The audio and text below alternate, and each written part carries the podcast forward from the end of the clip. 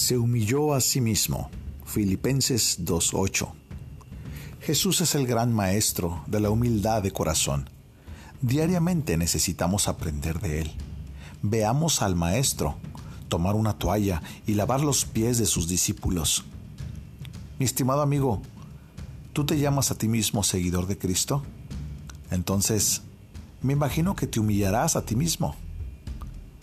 Considéralo como el siervo de los siervos. Él es Jesús.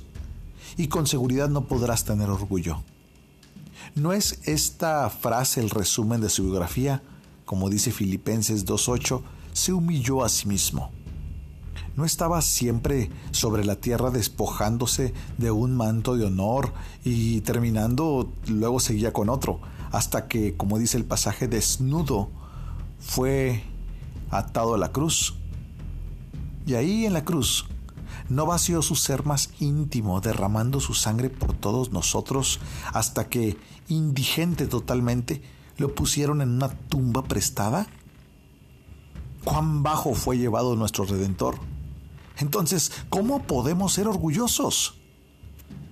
Mira, vamos a pararnos a los pies de la cruz y vamos a contar las gotas carmesí mediante las cuales hemos sido lavados Mira la corona de espinas. Nota sus hombros flagelados, de los que todavía brota sangre, carne viva. Mira sus manos, los pies contra el duro madero y todo su ser puesto para burlarse, para despreciarle. Contempla la amargura y la angustia, los dolores de la aflicción interior expuestos.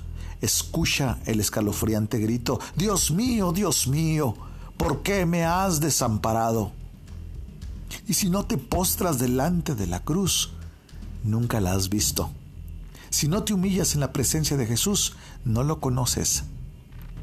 Estabas tan perdido que nada podía salvarte. Solo el sacrificio del único Hijo de Dios. Piensa en ello. Y en que Jesús se rebajó por ti, inclínate en humildad a sus pies.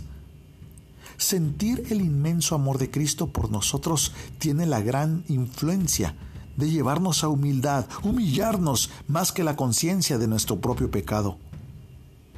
Oh, es mi oración que el Señor nos lleve a contemplar el Calvario. Entonces nuestra posición ya no será la del hombre presuntuoso, orgulloso, soberbio, sino que tomaremos el humilde lugar de aquel que ama mucho, porque mucho le ha sido perdonado. El orgullo no puede vivir debajo de la cruz.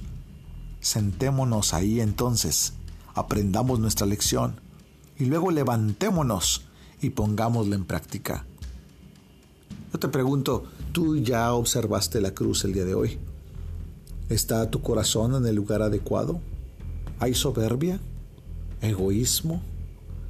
Yo te invito a que mires a Jesús, el gran siervo que se humilló a sí mismo y pueda ser libre de orgullo en el nombre de Jesús. Vamos a orar. Padre, gracias Señor por lo que has hecho en la obra de la cruz. Gracias Dios porque enviaste a tu Hijo Jesús a morir por nosotros. Gracias porque tú humillaste a ti mismo para poder darnos vida a nosotros que estábamos muertos en nuestros delitos y pecados. Señor, yo te ruego, Señor, que nos permitas cada día de nuestras vidas ahora, al vernos escogidos, llamados, predestinados, elegidos, Señor, ahora que vivimos para tus propósitos, permítenos ver la imagen gloriosa y asombrosa de la cruz. Y en cada cuadro de la escena de la cruz, Padre, llévanos a ser humildes. Ejercita nuestro corazón, Señor, dentro del Evangelio, para que podamos nosotros ver la gloria de tu humildad. Y ante ese atributo glorioso. Nosotros, Señor, caigamos rendidos. Padre, no permitas una ápice, Señor, de orgullo ni de soberbia, porque eso, Señor, contradice todo tu carácter. Ayúdanos, Señor, a ser como tú, en humildad,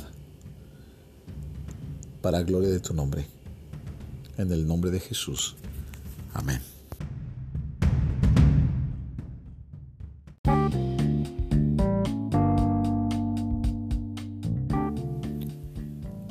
Esta es una obra clásica devocional de inspiración diaria por Charles Spurgeon. en la voz del pastor Esteban Reyes, desde Ciudad Juárez, Chihuahua, México.